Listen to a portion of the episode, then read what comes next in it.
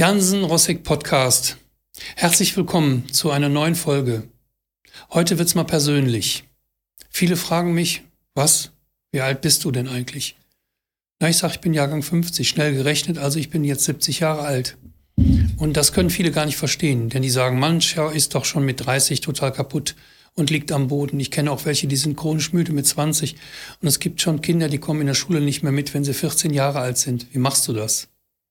Ja, das ist eine gute Frage. Die nennen dann immer viele Dinge, von denen sie glauben, dass ich sie einnehme, so gewisses Doping sozusagen, oder nimmst du irgendwas zum Putschen ein, oder hast du dich operieren lassen, hast du deine Haare gefärbt? Das ist eigentlich die häufigste Frage.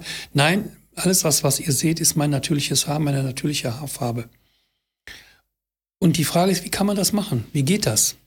Ja, ich will zugestehen, dass ich eben halt sehr krank gewesen bin, über viele Jahre und über viele Jahre das gehabt habe, was heute Patienten, die zu mir kommen, haben. Nämlich unglaublich müde, unglaublich erschöpft, keine Kraft, Muskelschmerzen, Gelenkschmerzen, Rückenschmerzen, alles, was man sich nur im wildesten Traum ausdenken kann, um seinem Nachbarn, den man nicht macht, zu schaden.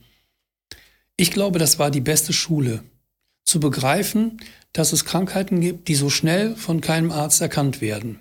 Und das war sogar bei mir, obwohl ich ein kluges Umfeld hatte, und hatte auch Ärzte um mich herum, denen ich sehr vertraut habe. Und trotzdem war es schwierig. Das hatte mehrere Gründe. Erstens mal, weil die Krankheitsbilder, die wir früher hatten, relativ einfach waren und auch einfach beschrieben worden sind. Ein Bakterium, eine Infektion, Fieber, Beschwerden, Therapie, vorbei. Alles gut, alles wieder normal. Das ist ja der einfachste Fall. Das ist bei vielen, vielen Menschen glücklicherweise so. Aber es gibt heute zunehmend mehr Menschen, die chronisch krank sind. Und sowas habe ich hinter mir. Über viele, viele Jahre, eigentlich noch länger, eigentlich manche Jahrzehnte sind vorbeigegangen. Das hat mich zurückgeworfen. Das muss ich ehrlich sagen. Bis ich dann durch die vielen Fragen, die ich hatte, die mir keiner beantworten konnte, ich die selbst beantwortet habe. Durch viel, viel, viel Fragen. Und die einzige Frage, die immer wieder wichtig ist, die auch euch merken müsst, ist warum? Was steckt dahinter? Was kann es noch sein? Und dann lässt man alle hinter sich, die keine Antwort haben. Die sagen, na, beruhig dich, das ist deine Psyche. Oder nicht, was suchst du die ganze Zeit? Finde dich doch damit ab. Du hast dieses oder jenes. Und das hält eben an. Das haben so viele.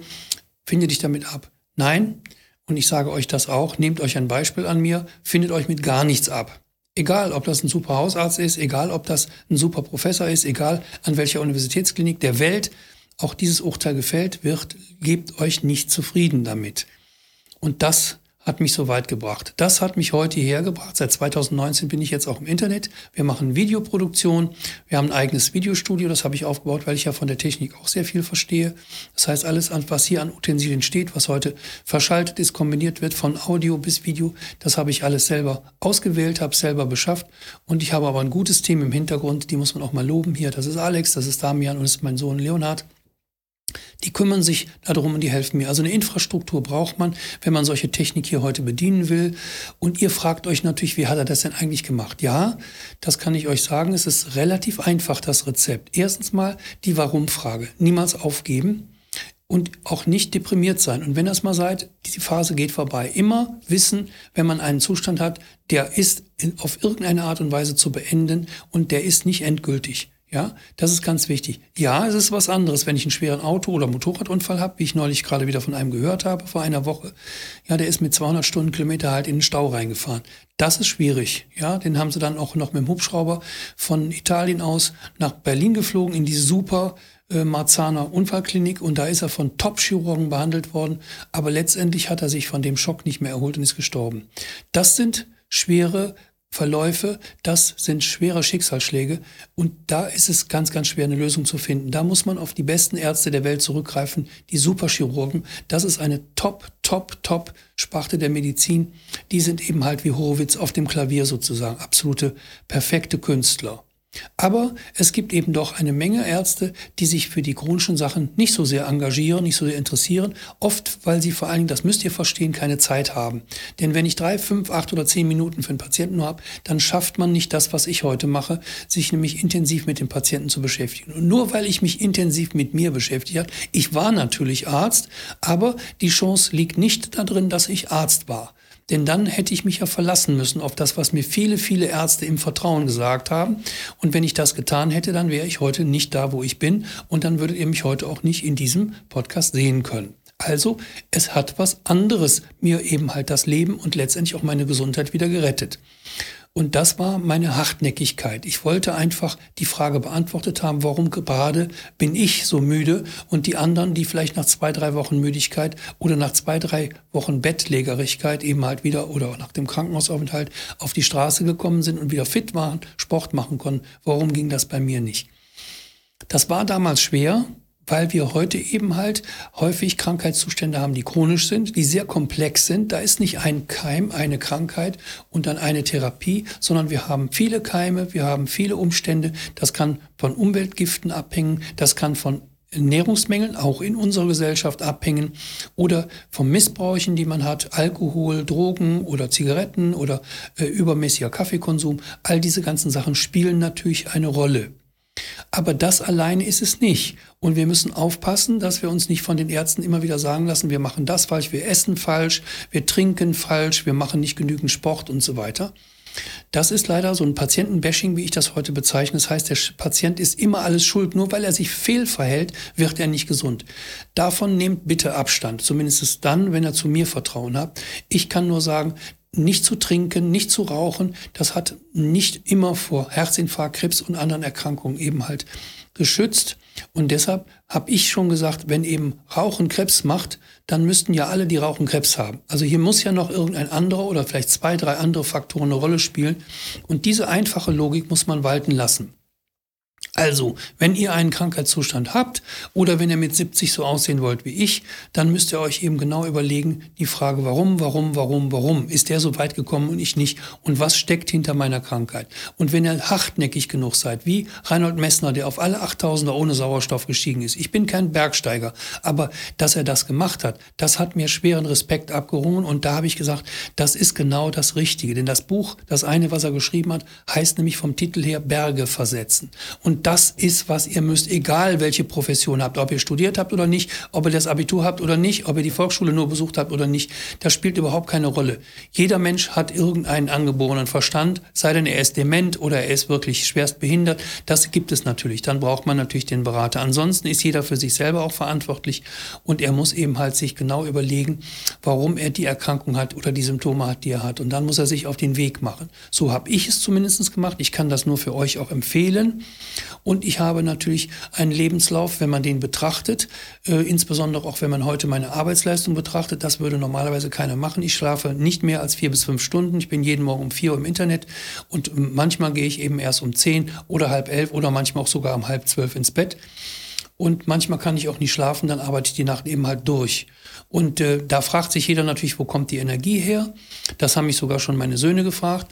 Äh, die Frage ist relativ einfach zu beantworten. Bei mir gibt es keine versteckte Schilddrüsenunterfunktion. Ein Hauptthema, was man immer bedenken muss, wenn man krank ist, wenn man irgendwelche Schmerzen, Müdigkeiten oder andere Symptome hat, bis hin zur Depression oder auch zu Panikattacken, Ängsten und all diese ganzen Dinge, die für uns irrational wirken. Wenn ich jetzt plötzlich hier zur Toilette gehe und kriege panische Angst, dann hat das ja nichts mit der Toilette oder dem Toilettengang und der Wohnung zu tun, sondern dann kommt das irgendwie aus dem Körper heraus, möglicherweise durch irgendeine Erkrankung. Meistens sind das Infektionen.